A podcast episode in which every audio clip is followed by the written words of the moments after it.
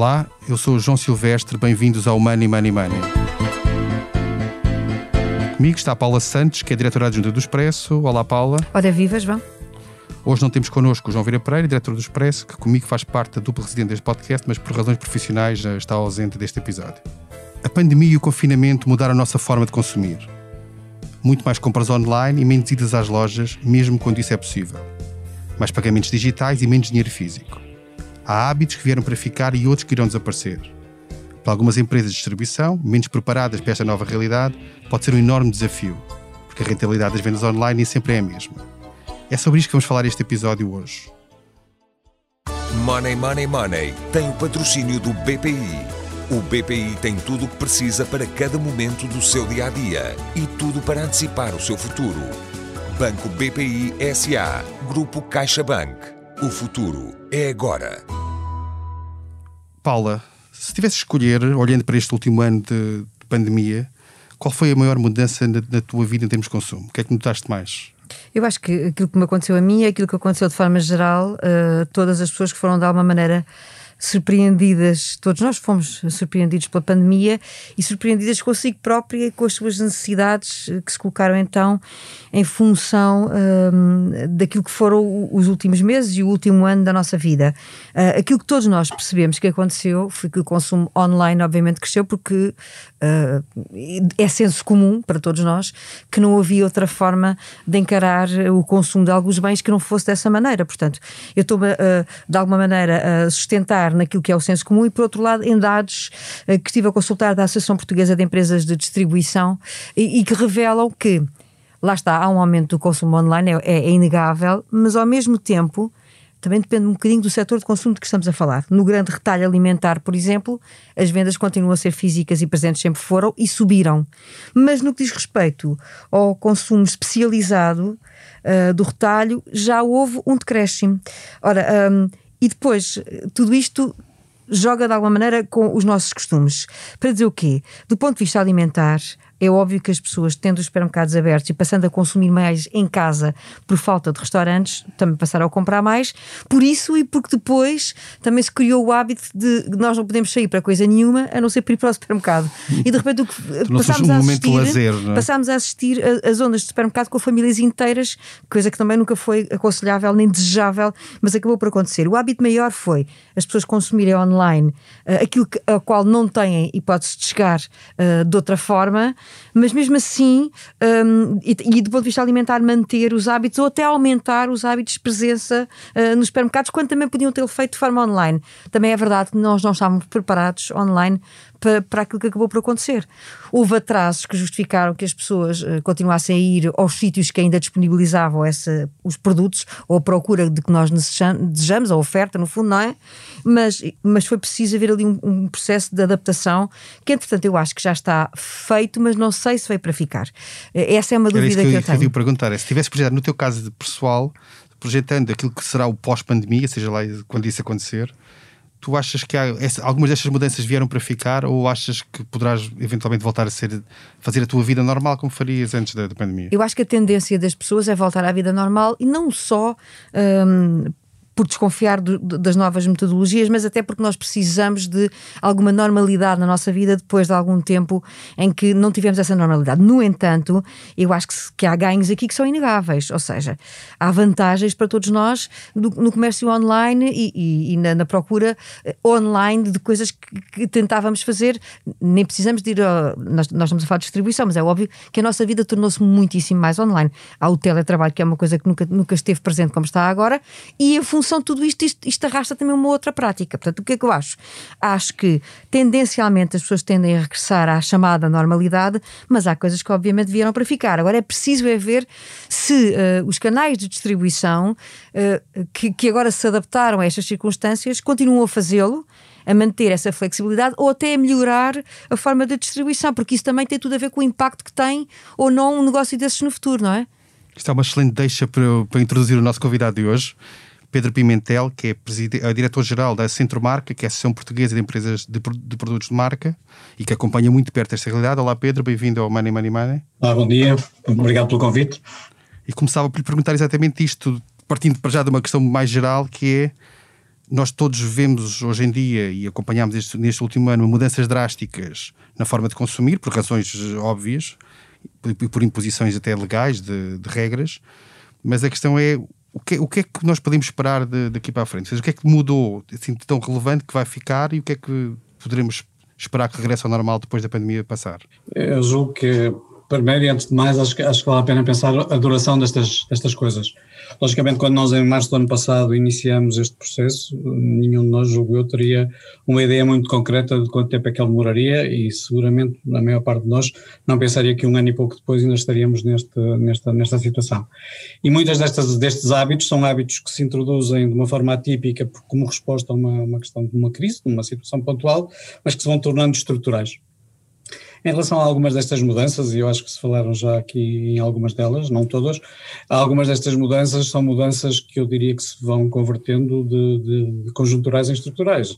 A questão da, da transferência da digitalização do comércio é uma questão relevante o comércio digital já estava muito desenvolvido em muitas outras áreas, não tanto naquilo que é o esfera do supermercado, do grande consumo, e não estava por uma razão muito simples, é porque não só nós temos em Portugal uma densidade muito elevada de lojas, por isso qualquer um de nós quando sai de sua casa, do seu posto de trabalho, tem geralmente na proximidade desse, desse espaço uma quantidade enorme de sítios onde pode fazer as suas compras, e segundo porque havia e existe uma barreira natural à compra online de produtos, essencialmente aquilo que são os produtos frescos são produtos que normalmente a maior parte das pessoas têm alguma dificuldade em comprar eh, por interposta via, até porque os hábitos, os gostos e as formas que cada um compra não são exatamente iguais. De qualquer maneira, eh, primeiro, acho que essa transferência para online, no caso do comércio relacionado com o grande consumo, é uma transferência ainda muito débil, apesar dela ser muito elevada ao longo do último ano, nós vamos fechar o ano com um valor total das compras, em cada 100 euros comprados totais no país, só 4 euros é que são comprados online, 96 continuam a ser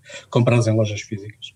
Por isso, digamos, é uma, há aqui uma evolução, praticamente duplicou-se aquilo que é venda online neste último ano, mas ainda representa uma fatia muito curta eh, daquilo que é, que é, a compra total. Segundo, como foi aqui referido, a dada altura, dada a impossibilidade das pessoas eh, saírem de casa para basicamente fazer tudo, eh, dados, por exemplo, transmitidos há relativamente pouco tempo, quer pela CIPS, quer pela Rede Unic, mostram isso, as compras, quando estamos em fases de confinamento maiores, resumem-se a um conjunto de operações. As compras físicas resumem-se a um conjunto de operações basicamente entre supermercados e farmácias e pouco mais, não é? Quer dizer, pouco mais. E as pessoas substituem um bocadinho o lazer por essas idas a essas compras possíveis? Não, não havendo lazer, eh, é lógico que essas compras se fazem dessa forma. Terceira questão, e foi já aqui referida antes, nós fazemos ao longo do dia um conjunto de refeições quando estamos a falar de consumo alimentar, quando falamos de outros hábitos, que são muito dependentes do local onde estamos. Se estamos em casa muito mais tempo, logicamente transferimos uma parte substancial desse consumo para dentro de casa e vamos, recorremos às lojas para comprar esses produtos.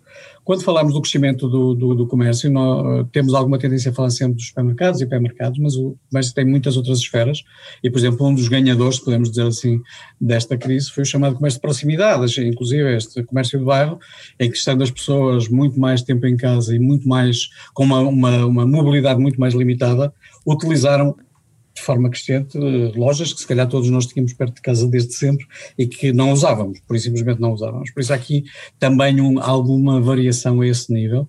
Outra variação clara em termos de hábitos é que as pessoas faziam uma distribuição das suas compras por vários espaços, muitas vezes inclusive aproveitando aquilo que era o seu ciclo de mobilidade, sítios perto onde trabalhávamos, sítios nos percursos para casa, sítios próximos de casa. Hoje em dia concentramos cada vez mais as compras no menor número de espaços, até por uma questão de gestão de risco. Queremos ir menos vezes às compras e quando vamos tentamos comprar um conjunto de coisas que precisamos de uma forma relativamente acelerada. E isto são tudo fenómenos que logicamente se prendem muito com o contexto crise, mas que são fenómenos que eu diria que tenderão uh, a, a tornar-se mais estruturais à medida que as coisas vão evoluindo. E aqui uh, a mobilidade é a questão primeira e maior delas todas. Se tivesse, desculpa interromper, se tivesse que projetar o pós-pandemia, quais dessas alterações que já são, que são visíveis e que foram visíveis neste ano, é que acha que vão, que vão, vão permanecer e quais é aquelas que voltarão a, a, para trás, ao normal, no fundo? Eu diria que muito poucas voltarão ao normal, sendo que o normal, pensando aquilo que era em 2019. Eu acho que há claramente uma aceleração digital, que não é apenas e só neste comércio, é em todas as facetas da nossa vida. Hoje em dia nós temos uma dependência do digital ainda maior que aquela que já tínhamos aqui e o comércio vai por inerência ser, ser uh, impactado a esse nível. A outra vai depender muito mais de uma coisa que não tem a ver com comércio em si mesmo, tem a ver com a forma como nós vamos trabalhar a partir daqui. Eu diria que a questão das organizações e de como as organizações vão funcionar vai ser fundamental para toda a estrutura do comércio. Não só para a estrutura do comércio tal como ela existe hoje, como também para a estrutura do comércio entre aquilo que é, diria, a, dual, a relação entre as periferias e as centralidades. Nós tínhamos até hoje um comércio muito focado em zonas de serviço, em zonas de escritórios, em zonas, por exemplo, onde o turismo tinha uma presença muito significativa, quando falamos essencialmente das grandes cidades ou das zonas mais frequentadas por turistas, e hoje começamos a assistir a um, as pessoas estão mais tempo nas suas casas, e as suas casas muitas vezes não são nos centros, são nas periferias, por isso também há aqui um outro efeito, não é só se é o supermercado ou não é o supermercado, é quais supermercados, quais lojas, que tipo de lojas, e penso que vamos atravessar uma fase uh, bastante complexa para aquilo que são as zonas mais centrais das cidades, e uma fase que eu diria menos complexa, se calhar um pouco mais, mais fluida, para as zonas onde as pessoas realmente habitam e que até aqui eram zonas de dormitório na maior parte dos casos. E este, este impacto da forma como nós vamos trabalhar, estudar, etc., vai ter um impacto muito forte depois naquilo que é o comportamento de compra das pessoas e a forma como elas falam isso todos os dias. Aquilo que a, que a Paula falava há pouco, de, da, da, questão do negócio, de como é que isto impacta o negócio de, das empresas de distribuição, é uma das dúvidas que se levanta neste momento, porque aquilo que nós sabemos até de várias empresas nacionais e não só nacionais, que é a rentabilidade das vendas online, em muitos casos, não é assim tão atrativa e há mesmo certo tipo de operações que ela é negativa. Acha que isto vai ter, vai obrigar uma, uma transição importante e drástica do ponto de vista da distribuição para se adaptar não só a isso que falava, da, da própria geografia da, da oferta, mas também de, do próprio organização do negócio para se tornar rentável, ou no limite poder desaparecer se não for caso é, disso? É, é, é, muito relevante, até porque a questão aqui, o que está em causa na operação online, o que torna a operação online essencialmente cara, é uma questão operacional, essencialmente uma questão de entrega. Uh, o online, durante os meses da pandemia, durante todos estes meses, teve um crescimento grande, que teve também depois, motivou investimentos fortes em, nas áreas da logística, porque Portugal tinha, tem desde há muitos anos uma logística muitíssimo bem organizada naquilo que nós chamamos de logística longo curso, ou seja, tudo que tem a ver com caminhões de tiro, entregas em bases e quantidades relevantes que são movimentadas, até pela, pela, dimensão geográfica do país, boa rede de estradas que tem, nós temos uma muito boa rede de logística a esse nível, não tanto a nível daquilo que nós normalmente chamamos a logística capilar. A logística capilar, esta logística de entrega este último ano acabou, acabou por ter alguma vantagem para, para muitos operadores. Porquê? Porque as pessoas estavam em casa, as entregas tornam-se mais fáceis, porque não há entregas falhadas, porque as pessoas estão, estão mais tempo nos lares e mais do que isso, porque as cidades estavam, as cidades e muitas zonas do país com um trânsito muito mais limitado e a fluidez das viaturas permitiu fazer com que a rede de entregas tivesse uma eficiência maior que era anterior uh, ao início da pandemia. A questão volta quando nós regressamos à tal normalidade, quando nós voltamos a ter uma vida dividida entre vários espaços físicos, uh, o, o, toda esta, esta lógica da entrega, que a Paula dizia há pouco, tem muitas vantagens, mas também tem, terá os seus inconvenientes. Nós hoje em dia, quem está em casa, se calhar qualquer um de nós três estamos aqui a conversar, provavelmente isso nos acontece, a quantidade de vezes que nos vão tocar à campanha para nos entregar coisas, isto é, uma coisa que muitas vezes eu numa única deslocação ao exterior fazia 6, 7, 10 compras, hoje estou preciso são 10 viaturas, 10 pessoas que me vêm fazer 10 entregas a casa. Há toda uma questão de eficiência, sustentabilidade inclusive que está, que está aqui em causa, mas do ponto de vista operacional, a operação online não é, não é ainda por, também por uma questão de escala, mas não é ainda rentável. Eu diria que neste momento nenhum operador que funciona em 100% online nos métodos ou no, na metodologia que nós conhecemos hoje. E não se esqueçam que no caso dos supermercados as entregas têm uma exigência que não é a entrega de um produto normal. Mas tem a ver com algumas circunstâncias mas... específicas, não é? No caso dos alimentos, por exemplo, pode haver até. Não, um, basta um, pensar, um basta tipo pensar na questão mais simples de todas. Nós, quando compramos um produto, sei lá, um telefone ou umas cápsulas de café ou seja o que for, estamos a falar de alguém que numa moto nos vai entregar um produto em, em minutos a nossa casa. Quando estamos a falar de compras de supermercado, nós estamos a falar de compras que, por exemplo, envolvem três temperaturas diferentes: produtos congelados, produtos frio, em frio e produtos à temperatura ambiente. Só isso implica uma complexidade e um custo operacional muito forte. Penso que o futuro, e presumindo que esta digitalização continuará, penso que o futuro passará um bocadinho para aquilo que nós chamamos de soluções híbridas. Soluções híbridas são aquelas soluções eh, normalmente designamos como click and collect, ou seja, eu faço a compra online, mas depois há um ponto onde eu vou levantar essas compras no meu caminho para casa ou no, num ponto próximo da minha casa.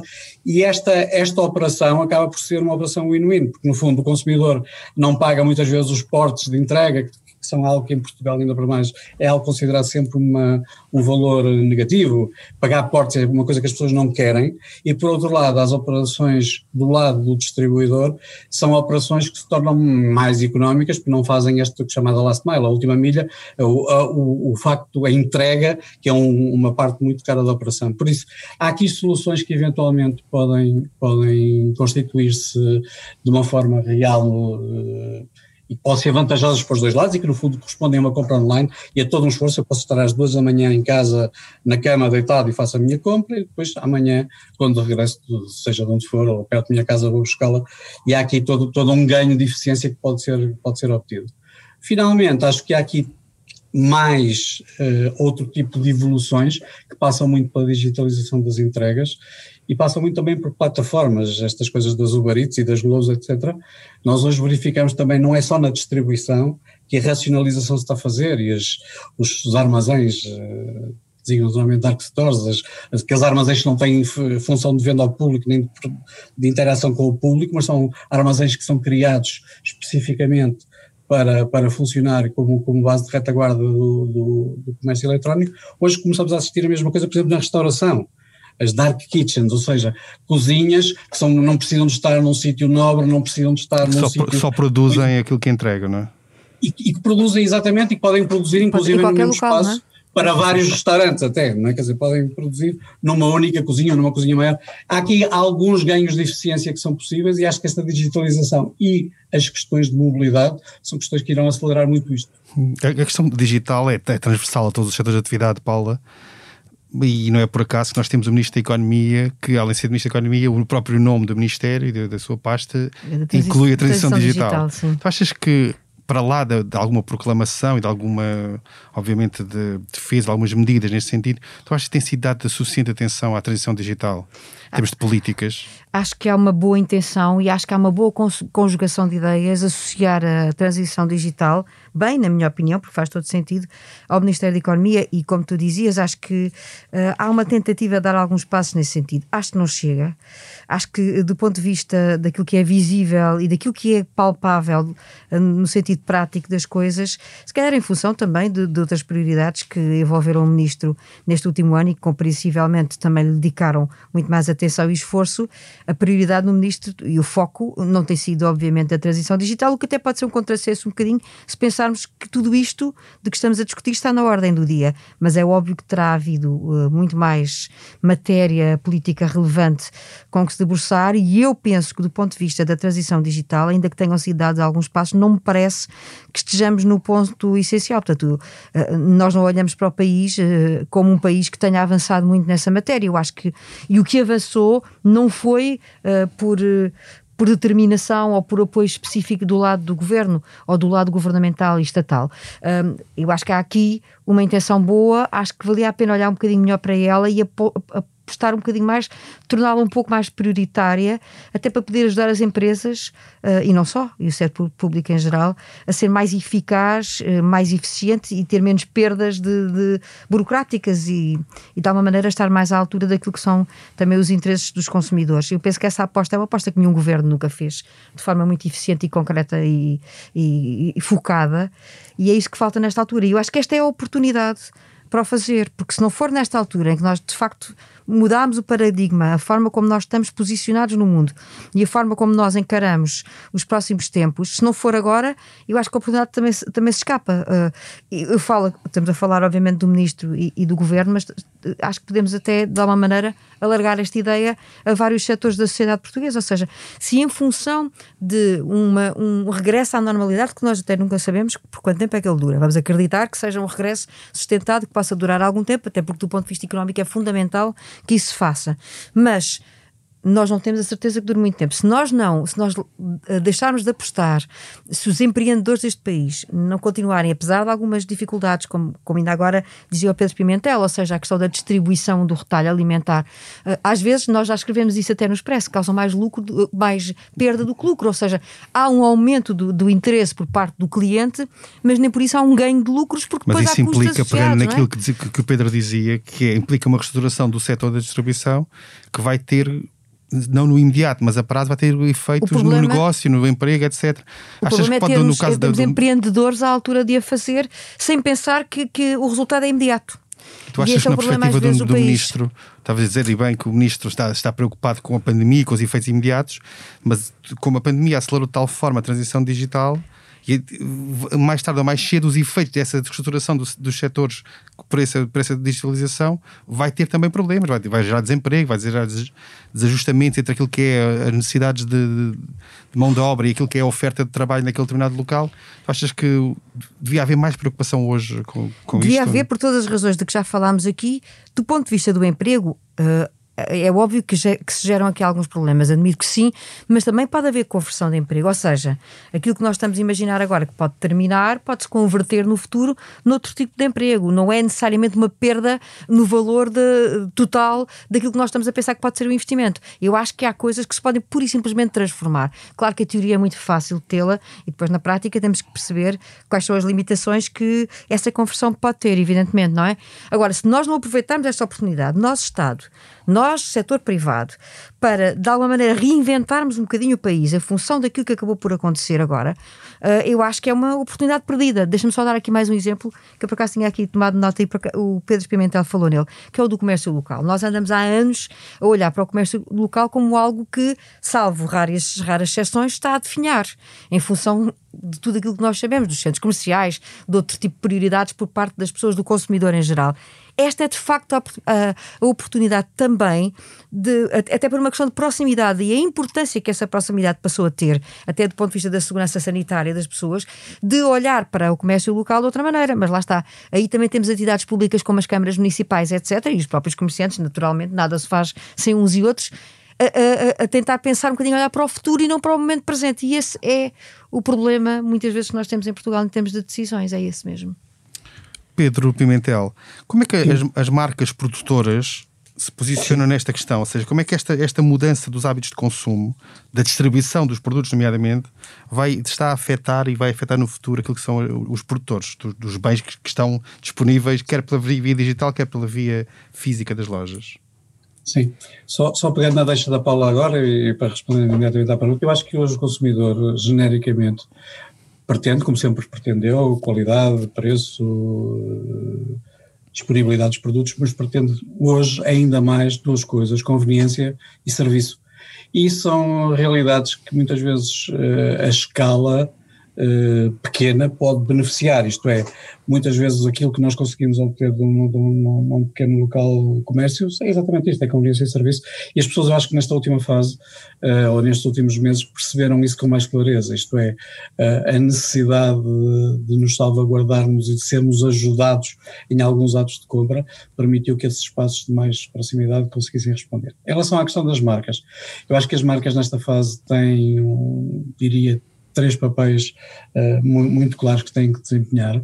Um primeiro papel que é manter a máquina a funcionar e mantê-la a funcionar de maneira que, desde logo, isso foi uma coisa muito notória a partir de logo de março do ano passado, se consiga transmitir às pessoas um grau de tranquilidade no ato de compra muito relevante, isto é, temos o produto disponível quando precisamos dele e aqueles, aquelas fotografias, aquelas uh, imagens que todos ainda recordamos de há um ano atrás, das pessoas a atacarem basicamente os supermercados a comprar tudo e mais alguma coisa numa perspectiva quase pareciam estar a montar um bunker nuclear em casa.